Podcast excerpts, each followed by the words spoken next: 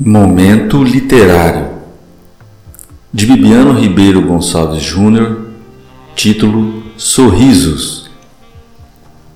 Às vezes penso que já sou tudo, que já consegui o que queria, que já sou o perfeito. Mas parece um absurdo que com toda essa alegria me deparo com um defeito. As sombras rebuscadas das nuvens empalidam o céu azul e escurecem o sorriso do nosso peito. Na hora de um agradecimento, não há nada melhor. Na hora de um consolo, ele traz serenidade. No momento romântico, ele demonstra amor. E num cumprimento, ele transmite amizade.